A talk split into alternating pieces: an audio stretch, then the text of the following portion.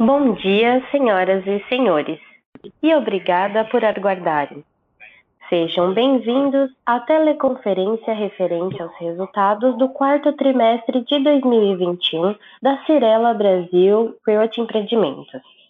Estão presentes conosco hoje os senhores Rafael, diretor-presidente, e Miguel Maia Mickelberg, CFO e diretor de Relações com Investidores.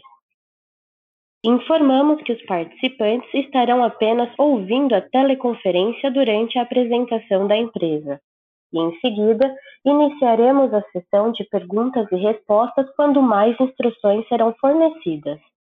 Caso algum dos senhores necessite de alguma assistência durante a conferência, queiram, por favor, solicitar ajuda de um operador digitando asterisco zero. Informamos também que esta teleconferência será conduzida em português pelo management da companhia e a teleconferência em inglês será realizada por tradução simultânea. Esse evento também está sendo transmitido simultaneamente pela internet via webcast. Antes de prosseguir, gostaríamos de esclarecer que eventuais declarações que possam ser feitas durante essa teleconferência relativas às perspectivas de negócios da companhia, projeções e metas operacionais e financeiras constituem-se em crenças e premissas da diretoria da Cirela, bem como informações atualmente disponíveis para a companhia. Considerações futuras não são garantias de desempenho e envolvem riscos, incertezas e premissas. Estas se referem a eventos futuros e, portanto, dependem de circunstâncias que podem ou não ocorrer. Investidores devem compreender que condições econômicas gerais, condições da indústria e outros fatores operacionais podem afetar os resultados futuros da empresa e podem conduzir a resultados que diferem materialmente daqueles expressos em tais condições futuras. Gostaria agora de passar a palavra ao Sr. Rafael Horn, que iniciará a apresentação. Por favor, Sr. Rafael, pode prosseguir. Bom dia a todos. Com um cenário bastante desafiador devido ao aumento das taxas de juros, inflação mantida acima da expectativa e continuidade dos desafios impostos pela pandemia da Covid-19, a Cirela apresentou em 2021 capacidade de execução dados operacionais positivos e resultado financeiro sólido. O valor geral de vendas lançado foi 22% superior se comparado a 2020, totalizando 7 bilhões em um total de 54 empreendimentos. O volume de vendas líquidas contratadas foi de 5,5 bilhões, 12% acima do ano anterior, mesmo no delicado contexto descrito acima. O resultado operacional saudável impulsionou, o resultado financeiro. Nossa margem bruta atingiu 34,8% em 2021, 2,8 pontos percentuais acima do ano anterior, mesmo com a pressão de custos do setor de construção civil ao longo do ano. O lucro líquido do ano foi de 914 milhões, com margem de 19,1, e totalizamos 434 milhões de geração de caixa, ratificando o baixo nível de endividamento que a companhia vem apresentando, em 4,1 dívida líquida sobre patrimônio. Sabemos que o ano de 2022 será desafiador, com riscos geopolíticos, variáveis macroeconômicas menos favoráveis e eventos locais que podem afetar o nível de vendas, como Copa do Mundo e eleições presidenciais. Apesar desse contexto, a Cirela encontra-se posicionada para enfrentar o cenário que, que, se apresenta, com a equipe preparada e banco de terreno seletivo e localizado em bairros estratégicos nas regiões em que operamos, sempre buscando maximizar o retorno aos acionistas. Agora, vamos comentar o nosso resultado operacional. Obrigado, Rafa, e bom dia a todos. No slide 5, iremos comentar os lançamentos da Cirela. No quarto trimestre do ano, lançamos 17 novos produtos, com VGV de 2,6 bilhões, 11% abaixo do mesmo trimestre do ano anterior e 16% superior ao terceiro trimestre de 2021. A participação da companhia no volume lançado no trimestre foi de 94%. Excluindo as permutas e no percentual Cirela, o volume lançado no ano foi 26% superior a 2020. Nos slides 6 e 7, nós destacamos os principais lançamentos do trimestre. Passando ao slide 8, vamos falar do nosso desempenho de vendas. No trimestre, as vendas contratadas alcançaram 1,6 bilhão, uma redução de 15% em relação ao quarto trimestre de 2020 e um aumento de 15% contra o trimestre anterior. Excluindo as permutas, as vendas no acumulado do ano atingiram 4,6 bilhões do percentual Cirela, o que representou um 13% de crescimento em relação ao número do ano anterior. O estado de São Paulo respondeu por 59% de nossas vendas. No slide 9, vamos falar da nossa velocidade de vendas. O VSO anual da companhia foi de 44%. Observando a velocidade de vendas por safra de lançamentos, os projetos lançados nesse trimestre foram 31% vendidos. No slide 10, vamos falar do estoque total da Cirela. Ao final do trimestre, o estoque a valor de mercado totalizou 7,5 bilhões de reais, um crescimento de 15% em relação ao trimestre anterior, puxado pelos lançamentos do período. A movimentação do nosso estoque pode ser vista no gráfico à esquerda. No slide 11, detalharemos o estoque pronto. Neste, neste trimestre, vendemos 12% do estoque pronto no início do período. Agregando o estoque de empreendimentos entregues no período e a precificação das unidades a valor de mercado, o estoque pronto apresentou ligeiro aumento de 1,5% em relação ao terceiro trimestre de 2021. No slide 12, vamos falar sobre as unidades entregues. Neste trimestre, a Cirela entregou 10 projetos, totalizando 2.200 unidades e um VGV de lançamento de 780 milhões de reais. No ano, foram entregues mais de 4.800 unidades em 25 empreendimentos, que representavam VGV de lançamento de 2,2 bilhões de reais.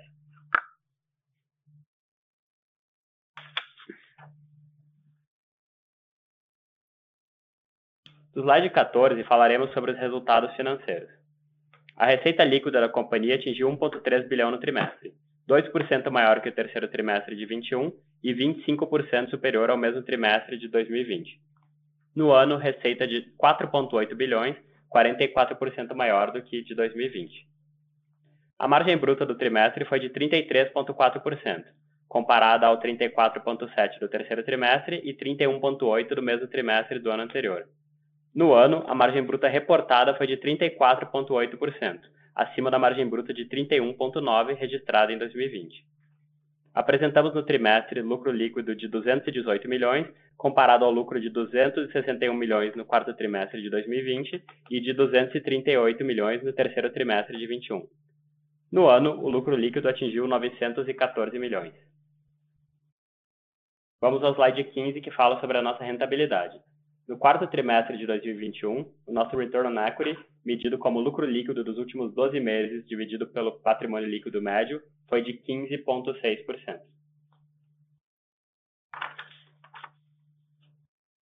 No slide 16, falaremos sobre endividamento. A dívida bruta ao final do trimestre somava 3,6 bilhões. Com a posição de caixa de 3,3 bilhões, o nosso endividamento líquido foi de 282 milhões total da dívida bruta, 82% de longo prazo. Nosso endividamento líquido em relação ao PL alcançou 4,1%, o que representa uma redução de 1,6 pontos percentuais em relação ao trimestre anterior. Esse baixo nível de endividamento ratifica o princípio de solidez financeira da Cirela e nos coloca numa posição correta para maximizar o retorno ao acionista. No slide 17, falaremos sobre geração de caixa. No quarto trimestre de 2021, obtivemos uma geração de caixa de 100 milhões de reais, comparado à geração de 177 milhões no trimestre anterior. Agora, o Rafa e eu passaremos a sessão de perguntas e respostas. Obrigado. Obrigada. Iniciaremos agora a sessão de perguntas e respostas. Caso haja alguma pergunta, por favor digitem asterisco 1. Se a sua pergunta for respondida, você pode sair da fila digitando asterisco 2. As perguntas serão atendidas na ordem em que são recebidas. Solicitamos a gentileza de tirarem o fone do gancho ao efetuarem a pergunta. Dessa forma, uma ótima qualidade de som será oferecida. Por favor, aguardem enquanto coletamos as perguntas.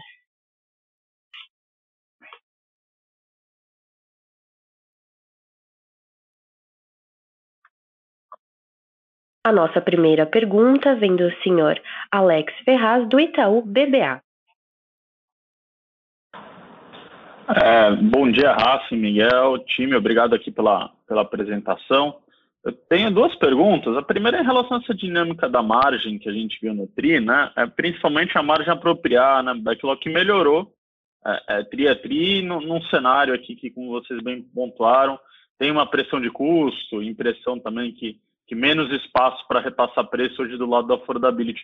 Então, entender um pouquinho melhor essa, essa melhora, principalmente na, na margem apropriar, né, desses canteiros que estão rodando, é, é, é, de fato assim os lançamentos aqui de 21, eles têm a margem melhor mesmo, então conseguem aqui ter uma gordurinha e, e até se puderem explicar um pouquinho melhor a, a essa contração aqui da margem Nutri, né, foi baixa em níveis saudáveis, assim, mas mas caiu aqui uns um, 100 bips. E a segunda, em relação a Cashme aqui, né, é, é, vocês no, no, comentário no release vocês mencionam que as despesas administrativas têm crescido até mais pressionadas aqui pela operação, se a gente olhasse a, a grosso modo, né, ano contra ano, aqui teve uns 30 milhões a mais de DNA nesse TRI comparado com o período do ano passado. É, então, como é que vocês estão vendo um crescimento né, da, da, da Cashme, né, da, desse investimento? A, a, gente deveria esperar um crescimento mais forte de carteira e também, assim, alternativas de funding aqui, se tem estudado ou não. A gente viu aqui algumas, é, alguns concorrentes, né, tendo aportes. Então, como tem sido essa dinâmica aqui para a Cashme?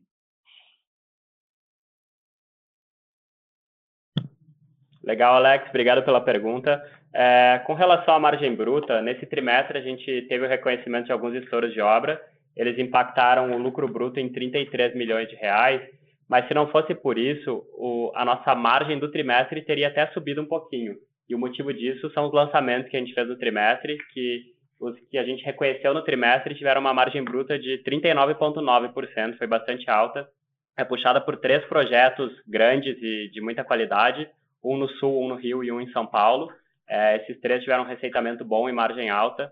Então, é, o motivo da margem do trimestre ter sido baixa é por conta desses estouros que a gente reconheceu, senão a margem até teria é, subido um pouquinho. É, com relação a Cashme, o DNA da Cashme em 2021 foi de 89 milhões de reais e representou um crescimento de 62 milhões de reais versus 2020. Tinha sido 26 milhões de reais o DNA da Cashme em 2020. É, Acho que 2021 foi um ano de, de mudança estratégica relevante na Cashme. A gente apostou bastante na empresa, trouxe um, um management bastante senior para lá, com CEO e vários C-levels. Estamos investindo bastante em tecnologia. A gente já vê alguns resultados. A gente conseguiu é, ter, ter uma originação boa, originação de 550 milhões de reais no ano, que basicamente dobrou em relação a 2020. É, temos uma missão grande para crescimento esse ano também. É, e, e, a gente sempre está disposto a estudar toda e qualquer alternativa que, que possa ser interessante para a gente, né? Então, é, podemos avaliar alternativas de funding e outras. Não temos nada uh, concreto no radar, mas a gente sempre está tá disposto a avaliar qualquer alternativa que a gente entenda que faça sentido para a empresa. Tá ótimo, Miguel. Ficou super claro.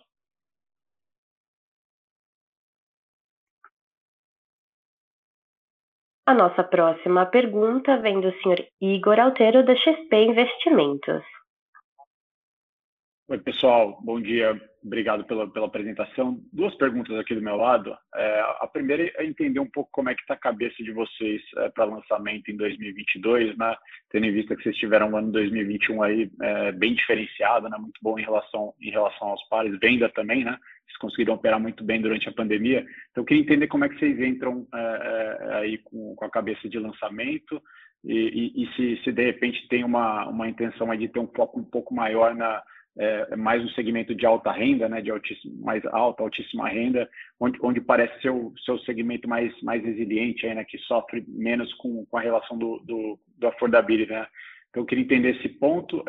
E aí também no segmento de baixa renda, especificamente, é, gostaria de saber se, se as novas atualizações que a gente teve do, do, programa, né, pelo, pelo Conselho Criador da FGTS, acaba de alguma maneira beneficiando aí a operação da, da Vivaz, né, e como é que vocês estão vendo essa operação é, em termos de lançamento. É, por enquanto, essa pergunta, aí depois eu volto com uma, com uma segunda. Obrigado. Fala, Igor, tudo bem? É, sobre lançamento para o ano, a gente está com viés aí de cautela e né, o que a gente gosta aqui é do nosso time e dos terrenos, né? Agora, é, então a gente está razoavelmente animado aí com, com, o que temos, né? Pelo time que temos e, e, a cautela pelo, pelo momento de mercado que a gente vive. é, a gente vai, né, vamos ver um a um aí como é que as coisas andam, né? O Landbank é bastante bom e, e, ele é grande, né? Então, se o mercado permitir aí, nós temos bastante coisa para lançar. Obviamente que é, se as coisas pioram, nós vamos segurar, né? Mas é, vamos ver, é um dia de cada vez, é o Brasil sempre, estamos bastante acostumados com esse Brasil aí. É, então vamos ver, vamos ver, é um dia de cada vez é, a gente não controla o destino, né? O que a gente faz é trabalhar todo dia da mesma forma. Então, né, a gente controla o time aqui e os terrenos que a gente tem. O resto, vamos ver, depende de perspectiva, de economia. Mas vamos ver, é um dia de cada vez. Sobre segmentos, a gente continua gostando de todos, né? Né? Acho que tem gente da baixa renda aí indo super bem, né? Então, é, temos sócios aí que estão indo super bem na baixa renda. Então, a gente continua gostando de rivais gostamos de média renda, gostamos de alta renda, então a gente não, né, a gente não é tão temático, a gente compra terreno que a gente gosta e acho que todos os segmentos continuam, né, continuam bons, né, não, não, né, tem muito player e muito player na baixa renda, então não, eu não vejo esse, é, esse, esse drama na baixa renda para a gente sair de Vivaz, então acho que é isso, a gente vai continuar priorizando todos os segmentos. É, Igor, Miguel aqui, com relação às mudanças do Conselho Curador, elas não têm quase nenhum impacto aqui na nossa operação, porque elas são focadas na renda de até 4 mil reais e o nosso Vivaz, ele basicamente começa no fim dessa faixa e é muito mais focado acima disso, né? Então, a gente vê muito pouco impacto aqui para a gente. Tá ótimo, bem, bem claro. E a segunda pergunta com relação a, a custo, né? O que, que vocês têm é, o setor tem, tem, sofrido bastante, né? então queria entender um pouco melhor o que vocês têm usado de, de premissa é, para a viabilidade do no, dos novos projetos. Obrigado. É, obrigado, Igor. É, a gente sempre quando vai lançar um empreendimento, a gente faz um orçamento de obra bastante detalhado com base nos anteprojetos, né? então com quantitativos bem específicos e usando os preços unitários é, correntes para todos os insumos. É, o que a gente viu acontecer nesses últimos meses foi uma variação de alguns insumos acima do, do, do, da variação do INCC. E por isso a gente não conseguiu manter os custos de algumas obras, principalmente as que lançaram no final de 2020 e no início de 2021, porque teve um aumento grande de aço e de instalações elétricas e hidráulicas que o INCC não captou é, corretamente, né? Foi, o impacto foi bem maior do que o índice captou. É, a gente mantém o nosso processo de orçamento, a gente acha que ele é bastante sólido, mantemos as nossas premissas. Acho que só vale acrescentar que na Vivaz, como a gente não tem é, correção da, da carteira de recebíveis, a gente considera uma inflação que atualmente é de 8% ao ano na nossa contabilidade. Então, dentro do custo da Vivaz, a gente já tem é, há três anos uma provisão no, no nosso balanço para fazer frente à inflação e atualmente a gente considera que a inflação futura é de 8% ao ano. Isso já está refletido nas nossas margens. Tá ótimo, bem claro. Obrigado, Miguel. Obrigado, Rafa.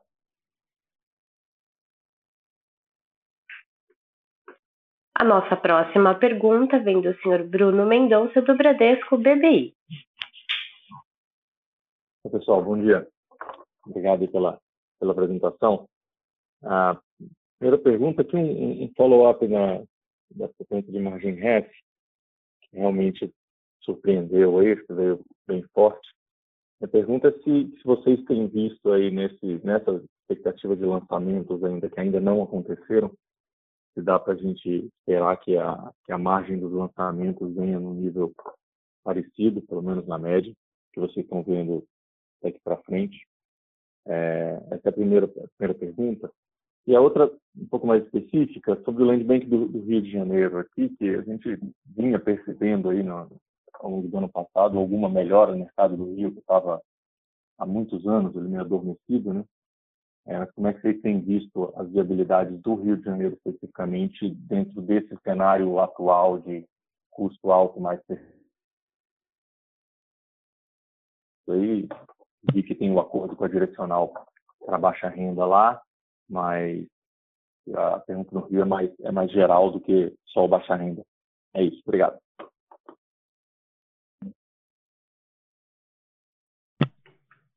É, Bruno, é, Miguel aqui.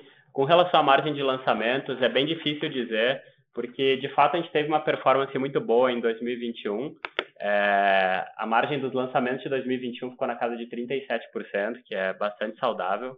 É claro que ainda vai ter os custos de financiamento, né, que é, uh, reduzem um pouco essa margem conforme a obra executa, mas são margens saudáveis de reconhecimento de lançamento.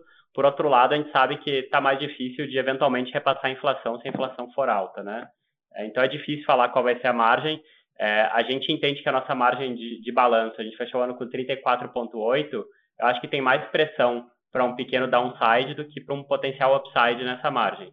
É claro que é muito difícil falar isso, a gente tem conseguido ir bem nos nossos projetos, lançar bem, performance boa de venda e boas margens. É, vamos ver como é que vai ser daqui para frente, mas a gente continua conseguindo praticar margens assim nos nossos últimos lançamentos.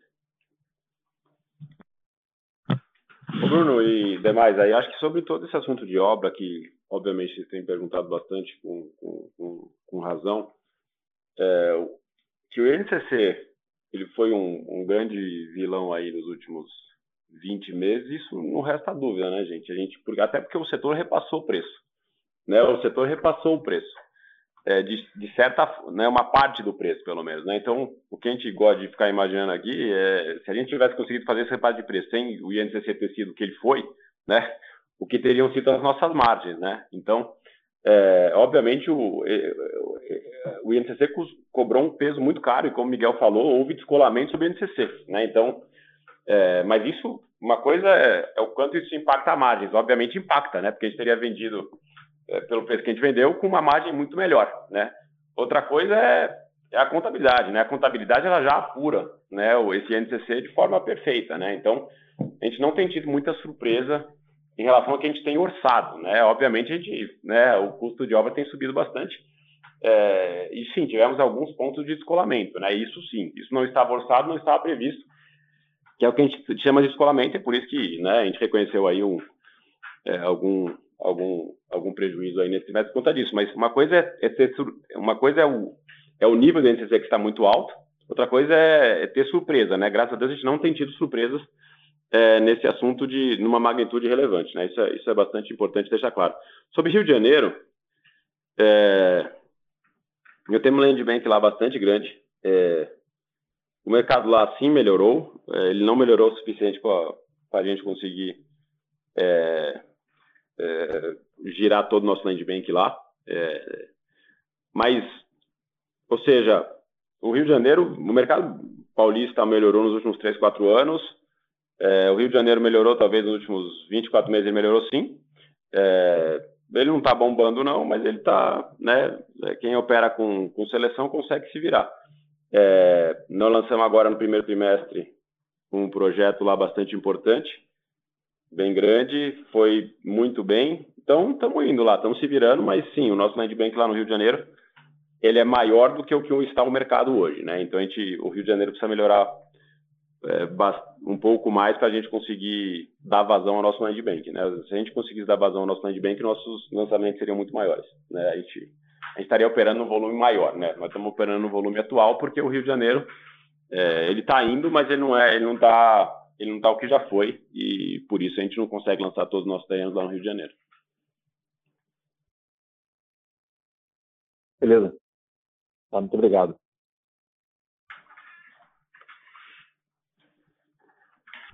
A nossa próxima pergunta vem do senhor Daniel Gasparetti, da Credit Suisse. É, bom dia a todos.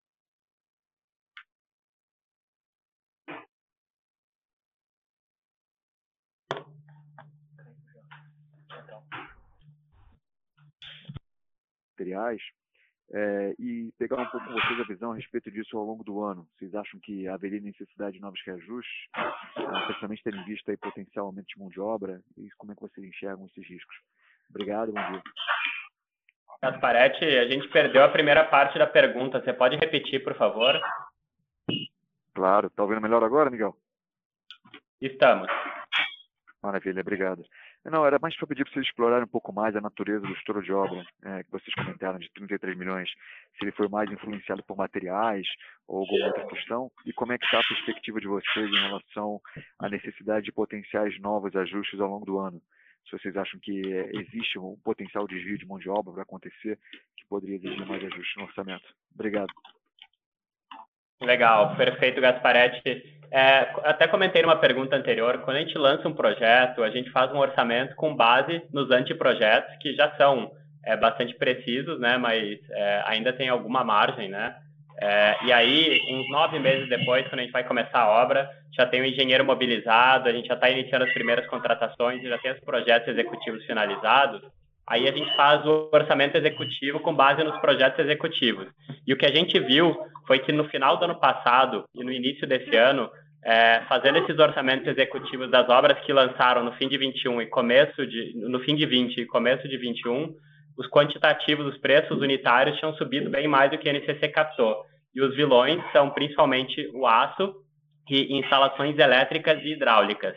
É, então, em função disso, quando a gente reorçou essas obras, a gente teve, teve, essa, teve esse descolamento, né? E, e, aí teve que registrar essa, essa perda. A gente ainda vai ter algum impacto menor do que esse, substancialmente menor do que esse no primeiro trimestre, de algumas obras que estavam um pouco depois nesse processo de reorçamento, e a partir daí a gente entende que normaliza.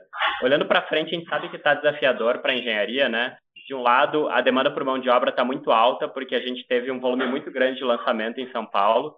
É, o que o nosso time de engenharia fala é que eles têm conseguido fazer as contratações de pessoal, eles sentem, às vezes, a necessidade de antecipar o dissídio é, para alguns serviços, alguma mão de obra, é, mas o dissídio deve ser alto, então, em princípio, eles entendem que a gente vai conseguir seguir com o dissídio, mas é claro que temos que avaliar, é bem incerto. E aí agora, materiais, a gente sabe que tinha melhorado bastante, estava bem controlado, até com algumas reduções, né? O câmbio ajudou e também teve alguns insumos que caíram. Agora, com esse conflito Ucrânia-Rússia, a gente sabe que isso muda bastante, pode ter impacto sim. É, já ouvimos falar em aumentos de aço, a gente tem o preço fechado por mais alguns meses, estamos é, avaliando o que, que a gente pode fazer para mitigar os impactos, mas a gente sabe que sim, é uma, é uma potencial fonte de inflação, é, e aí a dúvida é nossa capacidade de, de repassar esses preços, ajustar nosso estoque, etc. É, mas é, é, no momento é isso que a gente tem para falar sobre o tema. Excelente. Obrigado, Rafa. Obrigado, Miguel. Bom dia para vocês.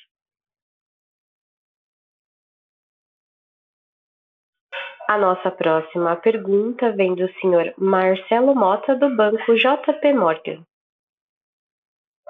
Bom dia. Uh, duas perguntas ali bem relacionadas com preço. Primeiro, entender aqui essas variações de, de ajuste de, de preço, variações que vocês falam aqui na, na apresentação, tanto no, no, estoque pronto como, enfim, no, no, estoque em construção, né? Apesar de serem, enfim, ajustes pequenos, acho que compara com vocês falando que o preço de venda vocês têm conseguido repassar bastante. Então, só entender se é uma coisa específica do estoque e olhando aí para os preços de vendas, vocês estão, estão conseguindo repassar, enfim, como é que vocês estão vendo aí essa questão da, da inflação no preço de venda? Obrigado. Legal, Marcelo, obrigado pela pergunta. A gente teve sim alguns reajustes de preço no final do ano, é, principalmente em unidades mais legado, tanto que você pode ver que a maior parte do, do, do, do ajuste está no estoque pronto, né? Então tem saletas comerciais no sul, tem projetos de interior, loteamento e projetos de saleta comercial em Campinas, por exemplo. Alguns projetos assim mais antigos, a gente deu uma reajustada em preço, então tivemos esse impacto aí no, no, no, no final do ano. É, não é nada tão relevante, mas sim, de fato teve, teve esse ajuste em alguns projetos. É, sobre preço, você quer falar, Rafa? Não, sobre preço, Marcelo, obviamente teve repasse de preço, né? Agora, ele não foi na magnitude do INCC, né? Então a gente faz o que pode, né? Mas claramente os preços subiram. Eu diria que no Brasil inteiro, né? Os preços subiram. Infelizmente o INCC subiu mais, né? Então a elasticidade não é infinita. A gente, a gente de novo, a gente tenta é, fazer o que a gente pode. A gente faz o máximo possível. Obviamente o INCC aí, o tamanho que ele foi, o, repasse não foi integral, né? Então eu só falei que teve repasse, não falei que ele foi é, não falei que ele é suficiente para. O repasse não foi baixo, né? mas ele não, não foi suficiente para o INCC também que foi. Mas isso já tá, o que eu quis dizer é que isso já está no preço, né? isso já está na margem. Não, perfeito. Essa, essa, margem de 39 que vocês comentaram nos lançamentos passados é, é bem forte e imagino que reflete, enfim, esse aumento também. Mas era isso. Obrigado, Rafa, Miguel. Valeu.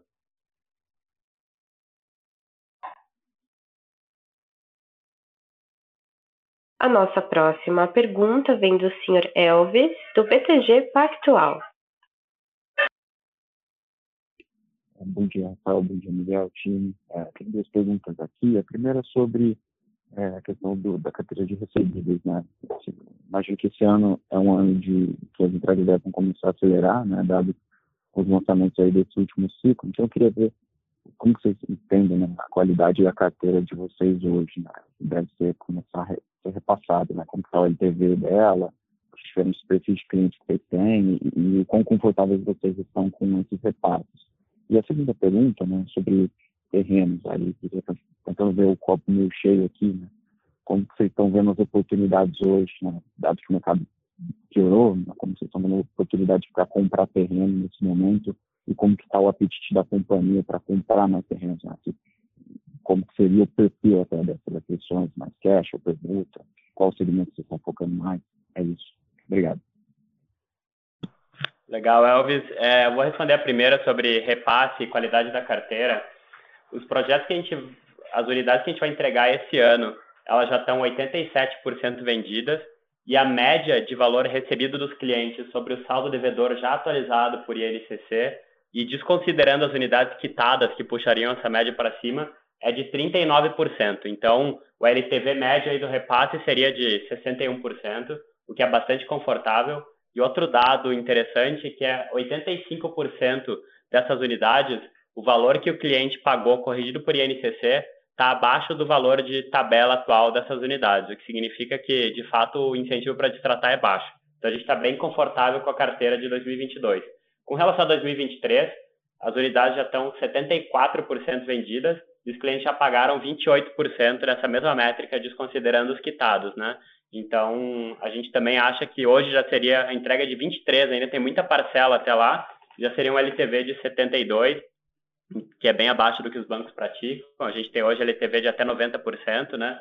Então, a gente está confortável. A gente sabe que o INCC alto, associado ao aumento das taxas de juros, pode ser um problemático, né? Mas a nossa carteira tem clientes muito bons. A gente subiu aqui as taxas de financiamento para análise de crédito recentemente. A gente hoje está fazendo análise de crédito com uma taxa de TR mais 11,5, que é muito acima do que a gente tem na ponta. É, hoje a gente, os nossos clientes têm taxas entre 8,7 mais TR e 9,7 mais TR. É, então a gente já está com uma taxa muito acima dessa para análise de crédito e subindo essa taxa a gente não viu um aumento relevante de reprovações de crédito, que mostra que o nosso cliente tem uma qualidade boa. Então a gente ainda está bem confortável. Vamos ver como é que, que isso se, se, se desenrola. Com relação a terrenos, o Rafa vai poder responder.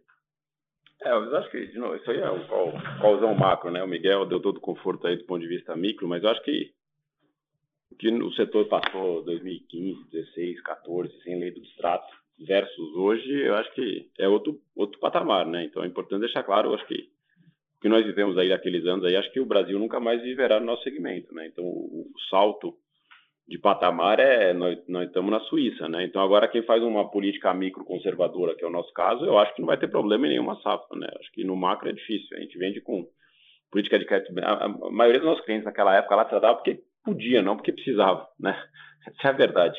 Né? O pessoal tinha essa opção aí de destratar e destratavam. Hoje em dia essa opção acabou, né? Então é, acho que, acho que de novo, a gente não está preocupado com esse assunto. É, acho que não estaremos nunca mais, né? Então, mas agora, no momento atual, não estamos preocupados com esse assunto, não. Acho que a gente está tá muito bem, a gente está muito tranquilo que, se Deus quiser, não vamos receber aí nossos recebíveis aí sem muitos sobressaltos. É, sobre, sobre oportunidades, terrenos, acho que ainda é muito cedo, Elvis. Acho que ainda é muito cedo para falar alguma coisa, né? Não, não sabemos nada ainda, né? Não sabemos nada de onde é que termina esses juros. É, o mercado claramente está passando por um ajuste é, no segmento imobiliário, né, que é sempre normal, sempre acontece. Então, ainda acho que é muito cedo para avaliar qualquer coisa.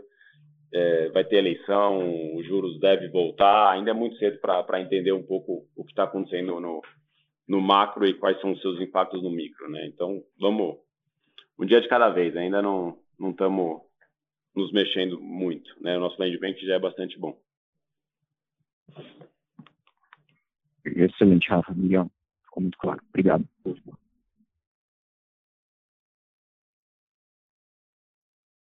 Obrigada.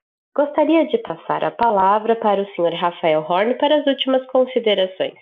Sr. Rafael, prossiga com as suas últimas considerações. É, obrigado aí, gente, pelo, pelo, pelo call aí do primeiro T e nos vemos em breve, se Deus quiser, no segundo T aí. Um abraço. Obrigada. A teleconferência dos resultados da Cirela está encerrada.